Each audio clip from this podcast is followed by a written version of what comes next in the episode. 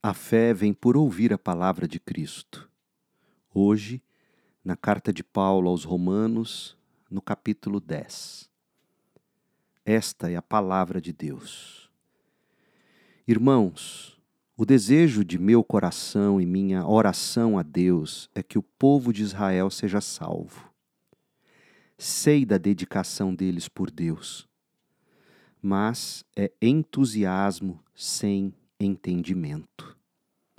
Pois, não entendendo a maneira como Deus declara as pessoas justas diante dele, apegam-se a seu próprio modo de se tornar justos, tentando seguir a lei e recusam a maneira de Deus.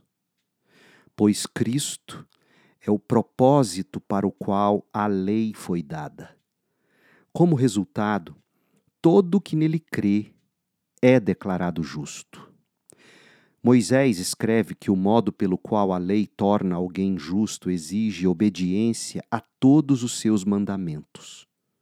Mas o modo pelo qual a fé torna alguém justo diz: não diga em seu coração quem subirá ao céu para trazer Cristo para a terra, e não diga quem descerá ao lugar dos mortos para trazer Cristo de volta à vida. Na verdade, diz, a mensagem está bem perto, está em seus lábios e em seu coração. E essa mensagem é a mesma que anunciamos a respeito da fé. Se você declarar com sua boca que Jesus é Senhor e crer em seu coração que Deus o ressuscitou dos mortos, será salvo. Pois é crendo de coração que você é declarado justo, e é declarando com a boca que você é salvo. Como dizem as Escrituras, quem confiar nele jamais será envergonhado.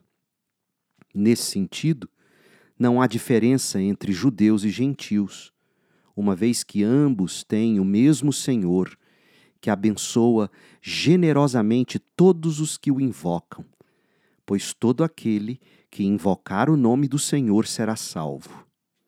Mas como poderão invocá-lo se não crerem nele? E como crerão nele se jamais tiverem ouvido a seu respeito? E como ouvirão a seu respeito se ninguém lhes falar? E como alguém falará se não for enviado? Por isso as Escrituras dizem: como são belos os pés dos mensageiros que trazem boas novas. Nem todos, porém, aceitam as boas novas. Pois o profeta Isaías disse: Senhor, quem creu em nossa mensagem? Portanto, a fé vem por ouvir, isto é, por ouvir as boas novas a respeito de Cristo. Mas eu pergunto: o povo de Israel ouviu de fato a mensagem? Sim, eles ouviram. Sua mensagem chegou a toda a terra e suas palavras alcançaram os confins do mundo, disse o profeta. Volto a perguntar: será que o povo de Israel entendeu?